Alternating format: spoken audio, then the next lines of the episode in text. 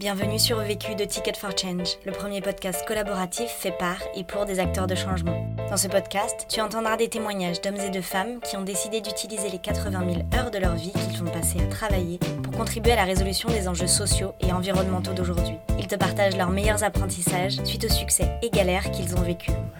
Ce podcast a été réalisé par Florent Cléder. Florent est passionné de rencontres avec des personnes engagées dans la résolution des problèmes sociaux et environnementaux d'aujourd'hui. Si tu souhaites toi aussi réaliser tes propres podcasts, rendez-vous sur notre site ticketforchange.org. Tu trouveras l'accès à notre formation en ligne. Et si tu apprécies Vécu, n'hésite pas à nous laisser un commentaire et une pluie d'étoiles sur Apple Podcasts. À jeudi prochain et bonne écoute. Je n'ai qu'une question à vous poser. C'est quoi la question? C'est quoi le problème? Vécu À chaque galère, des apprentissages. Vécu, des retours d'expérience pour gagner du temps et de l'énergie. Bonjour, je suis Emmanuel Bardin, un des deux fondateurs de Lemon que j'ai créé avec euh, Augustin, un de mes amis d'enfance, il y a 10 ans, directement à la sortie de nos études.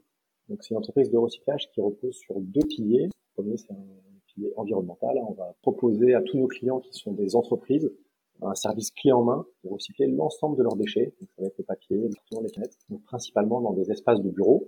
Et également, on a d'autres lieux comme des, des magasins, des aéroports, des gares en fait, on va s'occuper de tous les déchets hors domicile. On en est à peu près à 2000 tonnes par an en ce moment, 500 clients. On en a 400 en région parisienne. On a un entrepôt qui est à Pantin. On a un deuxième entrepôt à Marseille qui euh, va servir une centaine de clients. Et le second, c'est un pilier social à travers notre filiale Lemonade qu'on a créée en 2016, qui est une entreprise d'insertion. On va aller euh, embaucher des personnes qui sont éloignées de l'emploi sur des durées qui sont plutôt courtes, de 6 à 8 mois, pour leur permettre, après, à travers tout un parcours de formation, euh, de les aider euh, à retrouver un emploi un petit peu plus pérenne. En fait, ces personnes-là, elles vont obtenir une première expérience professionnelle chez nous. Ça va être nos chauffeurs, ça va être des caristes magasiniers, des agents de tri. Et en même temps, ils vont avoir 20% de leur temps de formation, de refaire leur CV, de formation qualifiante, de savoir-être, essayer de retrouver un emploi stable à la fin de leur période d'embauche. En quelques chiffres, on a 16 postes d'insertion donc 12 à Pantin, 4 à Marseille en ce moment. Et depuis le début, c'est 70 personnes qu'on a euh, accompagnées pour les aider à retrouver un emploi. La question. Comment répliquer son activité dans une ville qu'on ne connaît pas du tout? Le vécu. Dans le recyclage, il y a un enjeu qui est assez local en fait. Nous, on était capable d'aller servir des clients dans un rayon de 200 km autour de l'entrepôt. À Pantin, on servait toute la région parisienne, on était capable de monter euh, à Beauvais, un petit peu dans, dans l'est de la France. Mais au-delà, d'un point de vue environnemental, ça n'a plus beaucoup de sens d'aller chercher euh, des bouteilles, des canettes et de leur faire faire 250 km pour les recycler. Donc en fait, au tout début, nous, on a annoncé nos clients en, région parisienne, puisqu'on avait notre premier entrepôt à Pantin. Et euh, rapidement, on a eu quelques demandes en dehors de ces zones-là, à Strasbourg, à Brest. Et du coup, en tant qu'entrepreneur, bah, on était un peu dans un dilemme en se disant, est-ce qu'on va à tout prix euh, servir ce client ou est-ce qu'on va le, le, refuser et euh, l'envoyer euh, chez un concurrent en fait. Donc on a fait un petit peu des deux, à savoir prendre ces clients-là et les traiter en sous-traitance. On allait installer notre, machine, on allait installer notre solution, puis après on sous-traitait tout le service. Et pour l'autre moitié, bah, on les envoyait directement euh, chez nos concurrents. Mais euh, avec Augustin, on n'était pas satisfait de ces, euh, de ces solutions. Et on disait, bah, à un moment, on va devoir aller ouvrir d'autres entrepôts, d'autres villes en France pour aller chercher d'autres rayons d'action de 200 km et étendre ces où on est capable de, de servir nos clients. C'est à partir de 2016 qu'on s'est mis à réfléchir à, à des ouvertures d'entrepôts et on a naturellement Marseille qui est arrivé un petit peu en, en, tête de en tête de pont. Si on se rappelle nos deux nos deux piliers euh, environnementaux et sociaux, et ben Marseille en fait c'est un taux de recyclage extrêmement faible, des plus faibles de France dans la métropole, et un taux de chômage très fort. On s'est dit naturellement que c'était euh, une ville qui serait intéressante d'aller développer notre activité, malgré le fait que ni moi ni Augustin ne connaissaient euh, cette ville-là. L'activité à Marseille, euh, trois ans après le lancement, commence à avoir des très bons chiffres. On a une centaine de clients sur place. On a un impact des différents confinements qui sont relativement faibles. On va arriver à l'équilibre financier très prochainement. Le point qui est important, c'est qu'on va passer de 4 postes d'insertion à 8 postes d'insertion pour notre prochaine demande d'agrément. On est très satisfait là du, du développement à Marseille. Premier apprentissage. Mon premier apprentissage, c'est d'identifier les spécificités locales qui vont demander une adaptation de son activité. Donc, en fait, notre, euh, notre réflexion, c'est qu'on a certaines activités qui peuvent marcher de façon identique dans des zones géographiques différentes. Donc, euh, on va parler là de, de duplication géographique. Et après, en fait, on en a d'autres qui vont devoir s'adapter à des critères euh, locaux qui sont vraiment spécifiques à cette nouvelle zone. Et là, on va parler de diversification. Donc c'est assez naturel quand on va à l'export, par exemple, on se pose, pas mal la question. Mais en tout cas, en France, euh, nous, on pense qu'il faut aussi se la poser. Euh, avec Augustin, on s'est peut-être pas, pas suffisamment posé. Et euh, en fait, l'entrepôt à Marseille, ça a plutôt été une diversification parce qu'il y a beaucoup de spécificités locales en vaca qu'on n'avait pas vues et qui ont rendu cette implantation un petit peu différente et du coup un petit peu plus difficile que ce qu'on avait pensé. Donc on a deux spécificités majeures en PACA sur notre marché. La première, elle est vraiment liée à la structure de gestion des déchets sur place. On a énormément d'entreprises, nos, clients cibles, les entreprises, qui font collecter leurs déchets par le service public. C'est deux fois plus que la moyenne nationale, parce que les prix étaient euh, assez bas. Quand je dis été, parce que c'était vrai jusqu'en 2020, et en 2020, il y a eu un arrêt tout simplement de cette collecte publique. Donc, là, au contraire, ça a accéléré ce marché-là. Mais au début, quand on, quand on a regardé euh, assez basiquement le nombre d'entreprises, euh, grosses entreprises implantées à Marseille en 2017, on disait que le marché était intéressant. Et en fait, sur la structure de collecte, il y avait un biais qui était que le service public euh, était beaucoup plus compétitif que, les acteurs privés, et du coup, on a eu quand même pas mal de mal à s'implanter. C'est la première spécificité locale de ce territoire. Et la deuxième, c'est sur notre pilier social, sur l'insertion. On doit faire une demande d'agrément pour obtenir des postes d'insertion euh, liés au département. Donc, on avait fait une demande dans le 93, en Seine-Saint-Denis, pour Pantin, ce qu'on avait obtenu assez rapidement. on s'est dit qu'on serait euh, de même pour les Bouches-du-Rhône, dans le 13. Et en fait, c'était pas du tout aussi simple, parce que euh, lorsqu'on arrive dans des régions, des zones où il y a déjà suffisamment d'entreprises d'insertion de postes, bah, c'est très difficile d'en avoir d'autres. Et c'était le cas dans les Bouches-du-Rhône, où il y avait peu de postes d'insertion disponibles, du coup, on a mis beaucoup plus longtemps à en obtenir. Ce qui a ralenti un petit peu le démarrage et on a même été obligé du coup de commencer avec des, des postes euh, classiques. Très concrètement, c'est deux personnes qui n'étaient pas du tout en insertion, dont le directeur d'ailleurs, euh, qui ont commencé à faire à faire les collectes. Donc on a réalisé euh, ces spécificités peut-être un petit peu tard, euh, une fois qu'on s'est lancé à Marseille. maintenant, on continue de se poser la question pour aller ouvrir d'autres entrepôts dans d'autres grandes métropoles. Et on s'est fait voilà une petite liste de questions à se poser pour savoir voilà si on est dans l'expansion, la diversification géographique, est-ce que le marché est exactement le même celui que je connais dans ma ville actuelle? On a deux cas de figure à Pantin et Marseille. Quel est le contexte politique?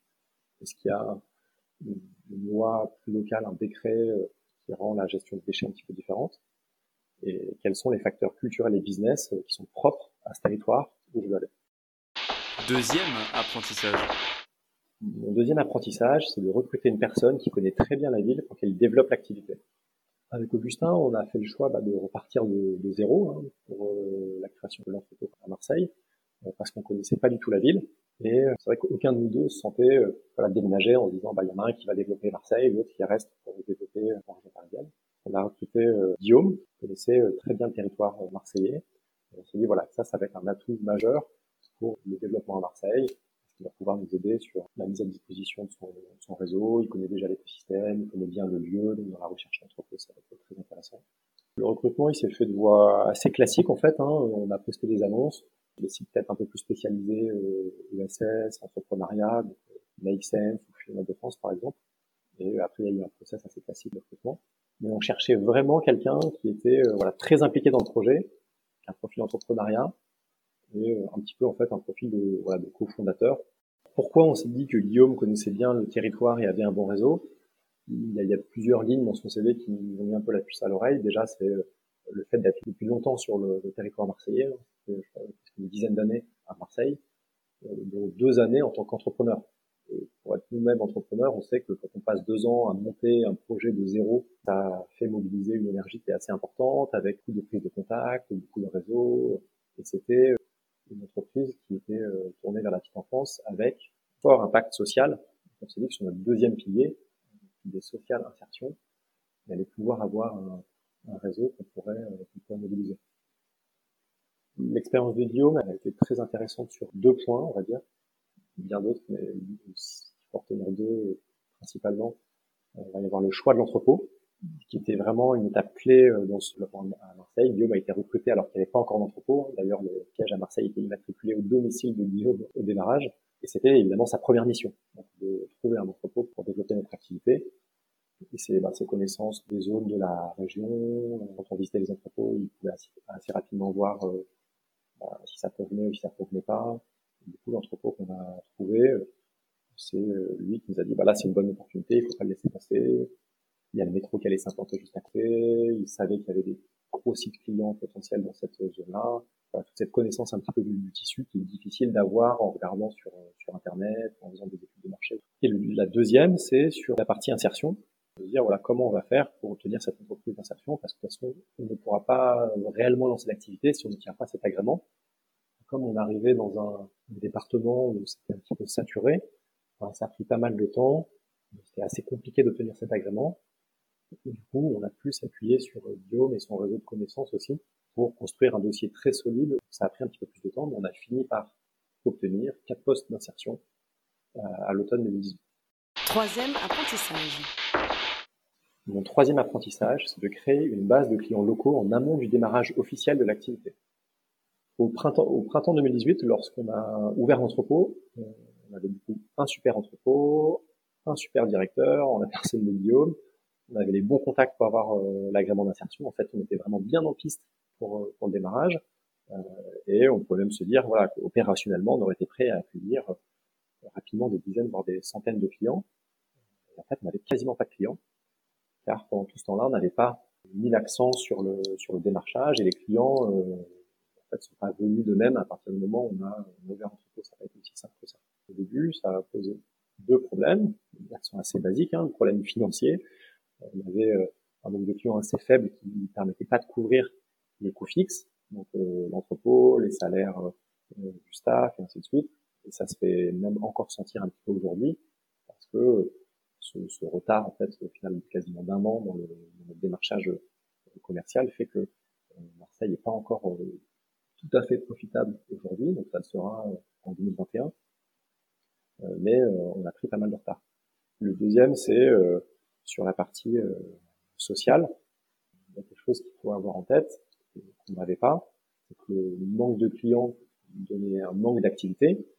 Et du coup, pour les personnes d'insertion, bah, c'était euh, pas non plus très valorisant parce que euh, en fait, on a quatre personnes, assez peu de clients, donc pour les occuper, on, le, on les fait faire tourner à deux par camion. Voilà, ils n'étaient pas dans une dynamique avec une énorme productivité. Ça, c'était le, premier point. Et le deuxième, c'est aussi sur la reconduction de l'agrément qui est donné par le département. La partie économique est très importante. Si, évidemment, votre activité n'a pas décollé, on peut vous retirer votre agrément ou en tout cas le diminuer. On a réalisé cette erreur ben, un petit peu tard. Ou après, euh, ce qui est bien, c'est qu'on l'a quand même réalisé en 2019. Parce qu'au début, on disait, ah, c'est normal qu'il n'y ait pas énormément de clients, ça prend toujours du temps au démarrage. Donc une fois qu'on a constaté euh, cette erreur et ce retard à l'allumage euh, commercial, on a, pris euh, deux actions euh, principales. La première, bah, c'est recruter un commercial qui soit capable d'aller euh, chercher des clients. En 2018, quand on ouvre, on a un encadrant, on a Guillaume, on a des personnes d'insertion, on a un chargé d'accompagnement, mais on n'a personne réellement qualifié sur la partie commerciale, en CDI. On avait deux personnes en stage qui, qui faisaient cette partie-là, mais c'est vrai que ça fait clairement pas le même, le même travail qu'une personne qui est là euh, durablement dans, dans l'entreprise. Et le deuxième, la deuxième action qu'on a mis en place, c'est qu'on a aussi ciblé euh, des entreprises très connues à Marseille, de dire voilà, il va nous manquer quelques clients emblématiques euh, sur le territoire, pouvoir vraiment avoir ces références-là et les déployer chez des clients. Donc on a notamment réussi à avoir les deux grandes tours de Marseille, hein, la tour CMA CGM et la tour La Marseillaise. Ça c'est très simple parce que tout le monde les connaît. Quand on dit bah oui, les bonnes on s'occupe de la gestion des déchets de tours, ça permet d'ouvrir quelques portes. Ça nous a servi à, aller vers d'autres clients qui euh, euh, Haribo, Ricard, les Docs, au centre commercial, Accor, de pouvoir asseoir un petit peu euh, nos, nos références sur le territoire. En fait, on n'a pas eu cette problématique en Ile-de-France, Parce que quand on a démarré, on a démarré de zéro sur un business model qui était un petit peu différent. Il s'agissait juste de mettre des machines. Pendant trois ans, on a un portefeuille client qui était assez important. Et à un moment, on avait un, portefeuille client, une centaine de clients, et on s'est dit, on va leur proposer d'autres, d'autres déchets. assez naturellement, ça a permis d'embarquer de l'activité. Et quand on a créé les modèles, on avait déjà un pool d'activité. On n'est pas reparti de zéro. Donc on dirait que bah, ça, paraît assez bateau, mais en amont, il faut vraiment euh, constituer un vivier de clients, et notamment euh, quelques clients euh, phares sur le territoire qui permettront de, de démarrer l'activité en couvrant au moins une partie, au moins une partie des coûts fixes. Quatrième apprentissage. Mon quatrième apprentissage, c'est de saisir les bonnes opportunités qui se présentent pour se lancer sans attendre que toutes les cases du business plan soient cochées. Ce point-là, c'est vraiment quelque chose qu'on retient de notre aventure euh, marseillaise. C'est qu'on a eu à un moment une opportunité de local, en fait, qui, était euh, pas chère. Et on s'est dit, euh, voilà, il n'y en aura pas souvent des, des entrepôts qui ont coché là quasiment toutes les cases, c'était pas cher, c'était bien placé. Euh, Guillaume nous a dit qu'il fallait absolument pas le laisser passer.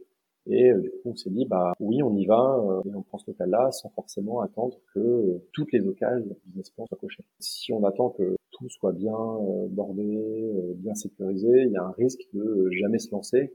Cette opportunité de local, elle est venue via l'EPF, l'établissement public foncier d'État, c'est un bailleur qui est un peu particulier parce que c'est des locaux qui sont généralement voués à être détruits ou euh, restructurés. En fait, l'État va le louer à des tarifs très préférentiels pour éviter notamment qu'il soit squatté euh, dans le laps de temps. Et en fait, prix au mètre carré euh, qui est assez faible, avec une visibilité qui est réduite puisqu'on ne sait pas combien de temps on pourra rester, mais on a quelques exemples d'entreprises autour de nous qui ont des entrepôts euh, avec ces, conventions précaires depuis plusieurs années, voire une dizaine d'années. Donc on se dit voilà, ça c'est vraiment une super, une super opportunité. Et ça a été le premier pas, ce local, pour cocher le reste des cases du business plan. Euh, bah, sans entrepôt, compliqué d'avoir euh, un agrément d'insertion puisqu'on n'est pas ancré sur un territoire. C'est compliqué de monter son dossier auprès du département. Idem pour les clients les clients, ils veulent savoir ce qu'on a compté. Il y en a qui veulent venir voir avant de contractualiser. En fait, cet entrepôt qui était suffisamment grand, 1500 hein, mètres carrés, ça a permis aussi d'asseoir un petit peu notre légitimité euh, à Marseille. Conseil pour gagner du temps. Mon conseil pour gagner du temps, euh, moi je me réserve un petit moment euh, libre euh, tous les matins. Je démarre un petit peu plus tôt, donc je vais devant mon ordinateur à, 7h30 et de 7h30 à 9h, donc ça me laisse une heure et demie en fait de libre pour deux choses, un, nettoyer ma boîte mail et répondre à toutes les demandes importantes et notamment les, les demandes de l'équipe. Et la deuxième, c'est prendre un peu de recul, bien organiser sa journée, cibler les trois quatre choses absolument à faire pour pas se tromper de priorité.